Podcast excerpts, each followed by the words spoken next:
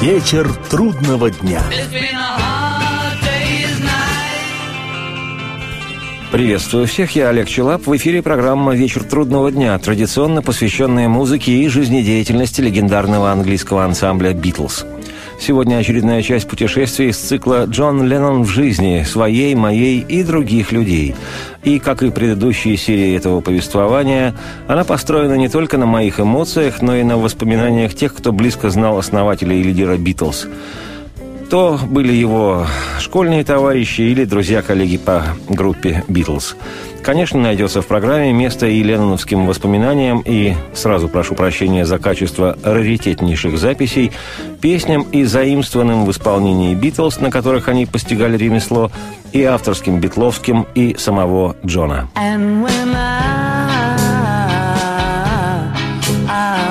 kiss you,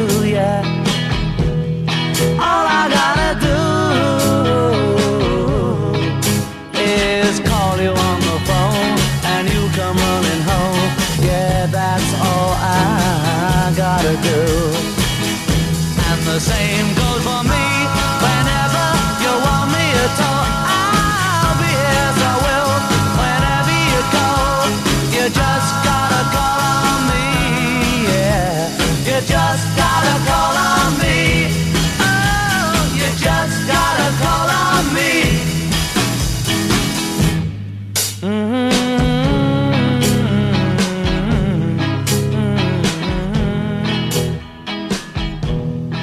Прошлая серия цикла «Джон Леннон в жизни» своей, моей и других людей завершилась на том, как 6 июля 1957 года на празднике в пригороде Ливерпуля в Ултоне, где выступала группа Джона Кворимен, произошла историческая встреча Леннона и Пола Маккартни. Я достаточно подробно о том поведал, приводя цитаты из воспоминаний всех участников встречи. Сейчас лишь добавлю, что то выступление для группы Леннона на большом празднике в саду церкви Святого Петра организовала мать школьного друга Джона Пита Шоттона. Сам Пит годы спустя вспоминал, что 14-летний Пол Маккартни, поразивший в тот день Леннона своей игрой на гитаре, выглядел как полнощекий школьник с детским личиком – но он, как и Джон, был не только заядлым поклонником Элвиса Пресли и Литл Ричарда, но и, в отличие от ребят из группы Quarrymen, умел настраивать свой инструмент. По воспоминаниям же Леннона, услышав, как Пол играет «Twenty Flight Rock», он был потрясен. Далее цитирую Джона. Пол умел играть на гитаре, трубе и пианино. Это еще не значило, что у него талант, но его музыкальное образование было лучше моего. К тому времени, как мы познакомились, я умел играть лишь на губной гармонике и знал всего два гитарных аккорда. Я настраивал гитару как банджо, и потому играл только на пяти струнах. Пол научил меня играть правильно, но мне пришлось заучивать аккорды в зеркальном отображении, потому что Пол – левша – я запоминал эти аккорды в перевернутом виде, а потом приходил домой и подстраивал под себя каждый. Так вот, играя на сцене с группой, я бренчал на пятиструнной гитаре, как на банджо, когда он вышел мне навстречу из толпы слушателей. Пол объяснил мне, что аккорды, которые я беру, не настоящие аккорды, а его отец и вовсе заявил, что это даже не аккорды для банджо, хотя я считал их таковыми. В то время у Пола была хорошая гитара, она стоила около 14 фунтов – Пол выменял ее на трубу, которую подарил ему отец. Цитате конец. Новый приятель необузданного Леннона, полнощекий школьник с детским личиком Пол Маккартни, несмотря на свою стиляжную прическу, был, по мнению Пита Шоттона, довольно сознательным школьником, слушался старших и не разделял антиобщественных настроений Тедди Боев, по-нашему стиляк, кем числил себя Джон. И как быстро сообразил Пит Шоттон, цитирую, Вскоре стало ясно, что Пол надолго останется в группе Джона. Хотя внешне их характеры казались полностью противоположными, и того и другого объединяла фанатичная одержимость рок-н-роллом. И если мне эта музыка просто нравилась, то Джон и Пол были совершенно зачарованы всем. От аккордовых гармоний до моделей электрогитар своих кумиров. Кроме того, их обоих очень привлекали совместные выступления на аудитории. Прежде и Джон, и Пол почти все свободное время посвящали гитаре. Иногда они даже брали ее с собой в туалет. Поэтому нет ничего удивительного в том, что они при любой возможности репетировали вместе. Постепенно их рефлексы самозащиты пропали, и они стали настоящими друзьями. Однако обаяние и хорошие манеры Пола не смогли произвести должного эффекта на тетушку Мими, которая нередко захлопывала перед его носом дверь, особенно в тех случаях, когда Джон не мог справиться с ней. По ее мнению, Пол был единственным и главным виновником пагубного пристрастия Джона к гитарам и рок-н-роллу.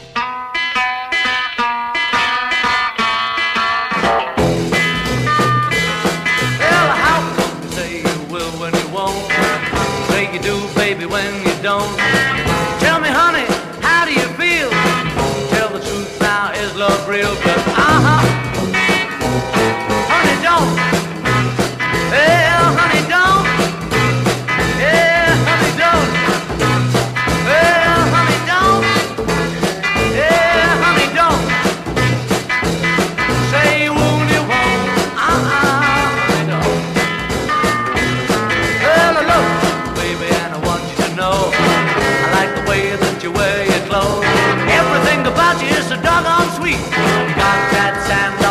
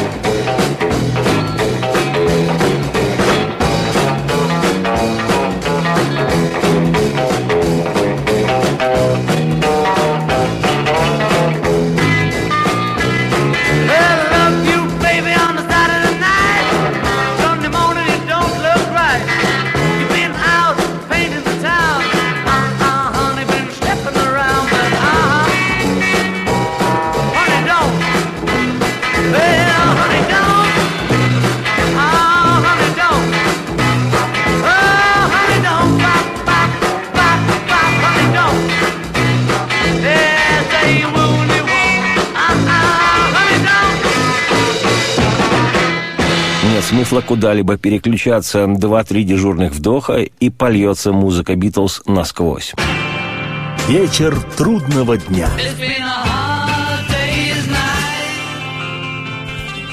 Меня зовут Олег Челап. Это программа «Вечер трудного дня», посвященная музыке и жизнедеятельности легендарного английского ансамбля «Битлз».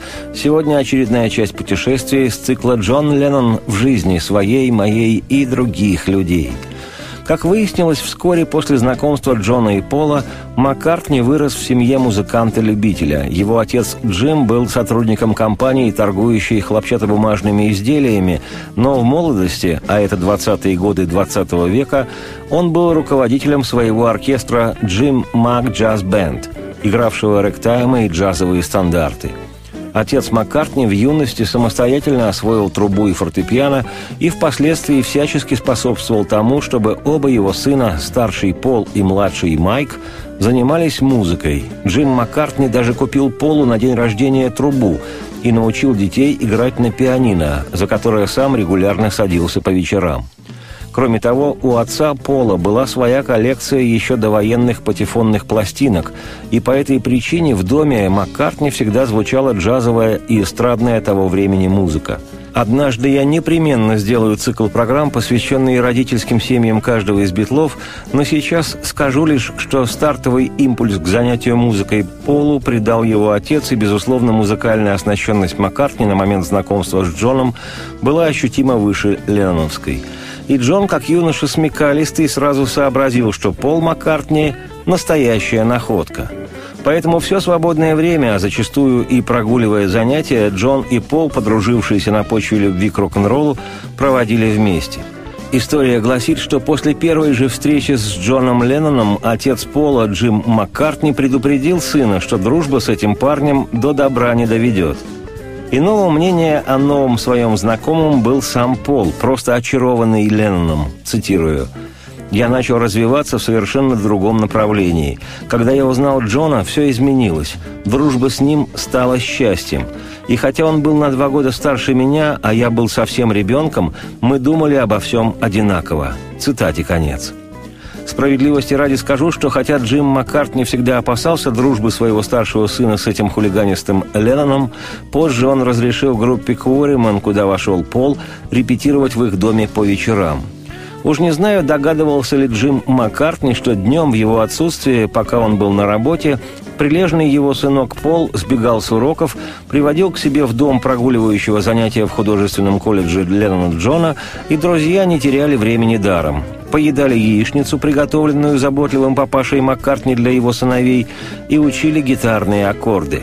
Пол показал Джону все аккорды, которые знал. И все, чему научила Джона его мать Джулия, владевшая банджо, оказалось бесполезным. Но, как уже отмечалось, Пол был левшой, и дабы приобрести правильные навыки, Леннону приходилось перенимать у Маккартни аккорды, глядя в зеркало – вот что вспоминал о том времени Пол во время торжественной речи по случаю введения Джона Леннона в символический зал славы рок-н-ролла в январе 1994 -го. Речь Пола – это в своем роде открытое письмо, обращенное к Джону, цитирую. «Я помню, как мы сочиняли с тобой наши первые песни. Обычно мы шли ко мне домой и покуривали чаек, набивая его в трубку моего отца, которую тот держал в выдвижном ящике стола. Это не возвысило нас в собственных глазах, но мы были на верном пути. Мы хотели быть знаменитыми.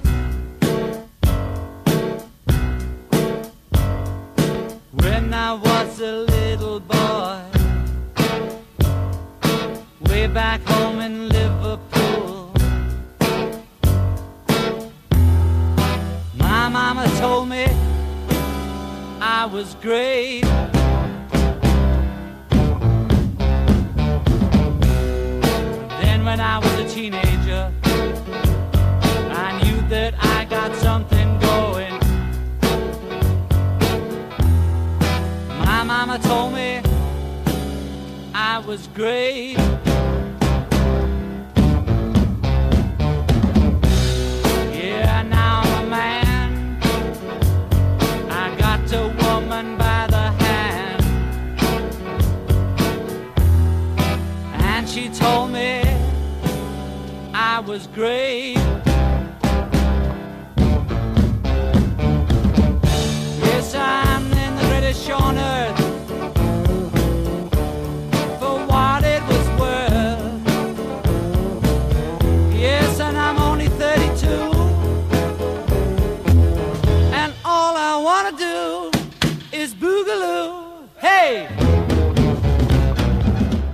Же, обретя нового друга Пола, такого же фаната рок-н-ролла, как и он сам, Леннон отодвинул всех своих прежних друзей, чем со временем вызвал их ревность по отношению к Маккартни. Хотя по первости никто из них не мог даже предположить, что этот пухлощекий школьник может заменить Джону прежних товарищей. Пит Шоттон позднее вспоминал, цитирую, во время первой встречи я не обратил на Пола особого внимания. Он показался мне очень тихим. Но ведь так всегда бывает, когда человек впервые встречается с группой незнакомых парней. Я не ревновал к нему, во всяком случае, в тот первый раз. Он был настолько моложе. Я не видел в нем будущего соперника. Мы с Джоном были самыми близкими корешами. Я всегда дружил с ним и только из-за того, что любил его. Но со временем Джон и Пол стали самыми близкими друзьями. Их объединяла фанатичная любовь к рок-н-роллу. И нам, старым товарищам Джона, в орбите его интересов просто не находилось места. Цитате конец. Вскоре, отрепетировав с Полом новые песни, которые знал Маккартни, Куоримен стали пробовать выступать перед аудиторией. Вот как описывает тот период жизни Леннона сотоварища официальный биограф «Битлз» Хантер Дэвис, цитирую. Первое публичное выступление Поло как участника группы Quarrymen состоялось на танцах Conservative Club на Бродвее. В Ливерпуле есть место с таким громким названием. Пол в тот вечер собирался исполнить собственное небольшое соло, может быть, «Twenty Flight Rock», но что-то помешало этому. После танцев Пол сыграл Джону несколько собственных мелодий. Он пытался сочинять с того времени, как начал играть на гитаре – Первая песня, которую он показал Джону в тот вечер, называлась «I lost my little girl». «Я потерял мою маленькую девочку».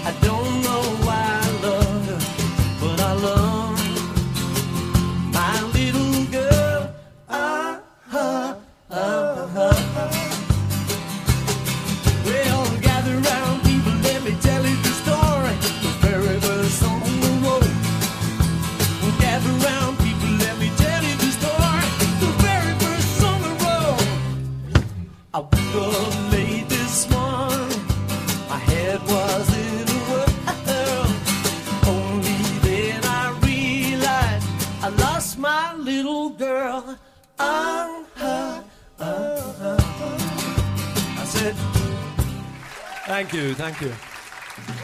Не желая ни в чем уступать Полу, продолжает Дэвис Хантер, Джон немедленно стал сочинять тоже.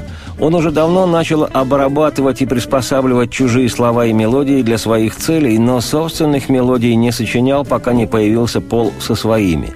Не то чтобы первые песни Пола, да и Джона чем-нибудь поражали. Как правило, их сочинения были довольно простыми и неоригинальными. Но когда они сошлись вместе, подначивая друг друга, их осенило вдохновение, и они решили отныне сочинять песни только сами. И с того дня уже никогда не отступали от этого решения.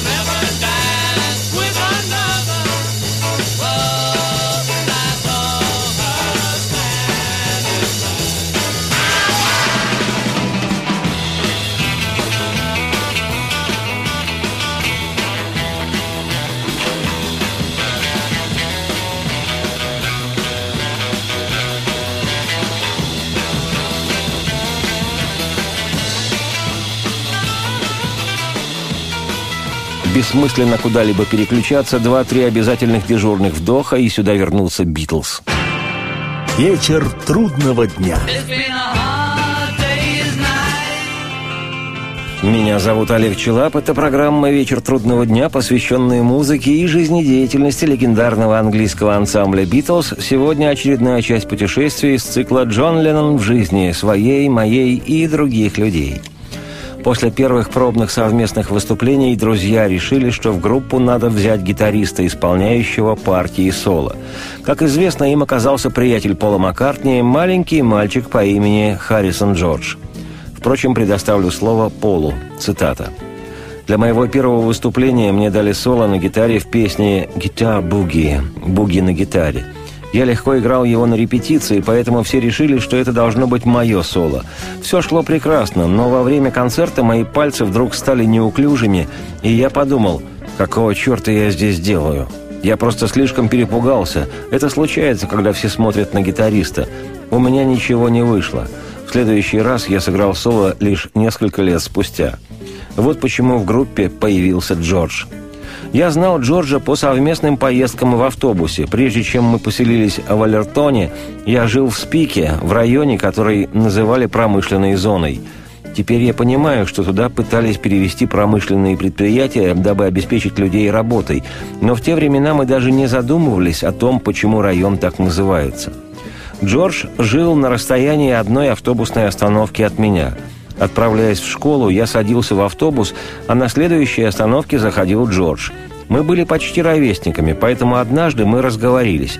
Впрочем, я посматривал на него свысока, потому что он был на год младше – Теперь я понимаю, что эту ошибку я повторял на протяжении всех лет существования «Битлз». Человека, которому 13 лет, когда тебе самому исполнилось уже 14, трудно воспринимать как равного тебе. Я по-прежнему считаю Джорджа мальчишкой, а Ринга чуть ли не стариком, потому что он на два года старше. В группе Ринга был самым взрослым. Когда он присоединился к нам, он уже носил бороду, у него была машина и костюм. Какие еще доказательства взрослости могли понадобиться?» Так вот, я рассказал Джону и остальным ребятам из группы Квориман о парне из школы по имени Джордж. Он здорово играет на гитаре, поэтому если вам нужен гитарист, лучше, чем он, вам никого не найти. Они ответили, ладно, только надо послушать, как он играет. Джордж умел играть песню Ренча, так что она звучала как на пластинке. Однажды вечером мы все забрались на верхний этаж автобуса, и я сказал «Давай, Джордж». Он взял гитару и...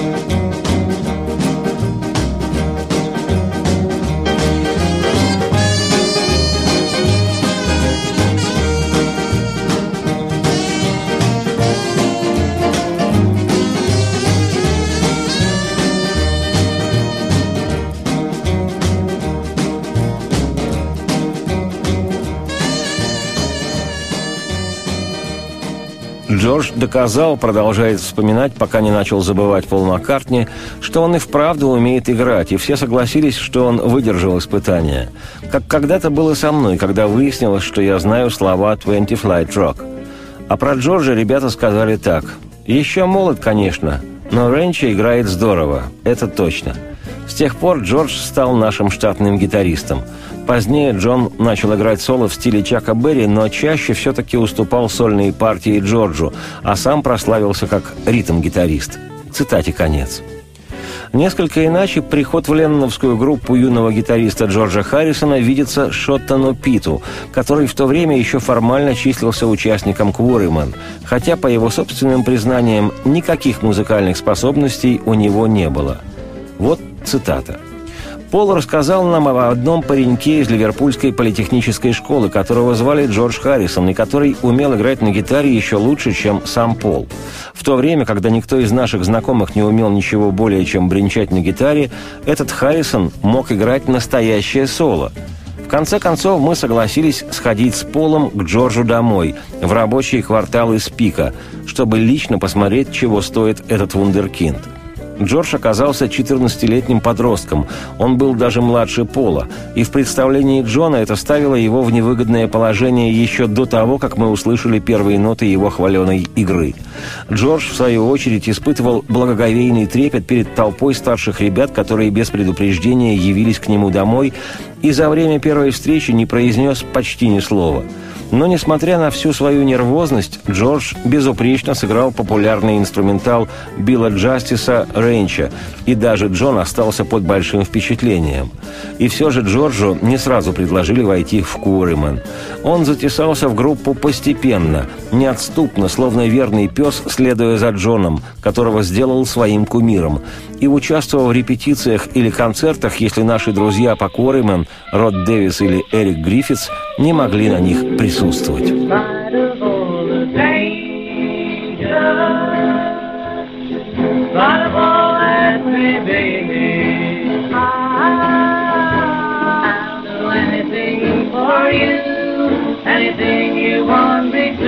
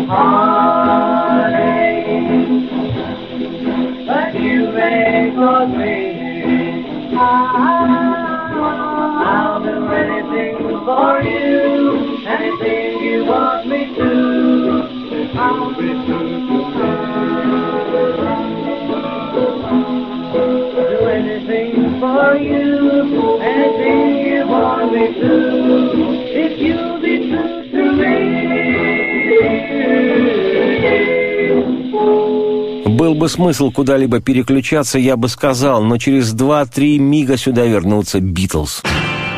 Вечер трудного дня. Я Олег Челап. Это программа «Вечер трудного дня», посвященная музыке и жизнедеятельности легендарного английского ансамбля «Битлз». Сегодня очередная часть путешествия из цикла «Джон Леннон в жизни своей, моей и других людей». Как отмечено в летописях, поначалу Джон не слишком радовался своему вездесущему поклоннику Харрисону и даже злился, если его видели вместе с Джорджем. Пол, несмотря на свою юность, был не по годам развит и самоуверен. Едва ли то же самое можно было сказать о Джордже, которого все остальные участники команды считали маленьким наивным мальчишом. И окончательное принятие Джорджа лидер-гитаристом Кворимен произошло главным образом из-за его упорства и настойчивости.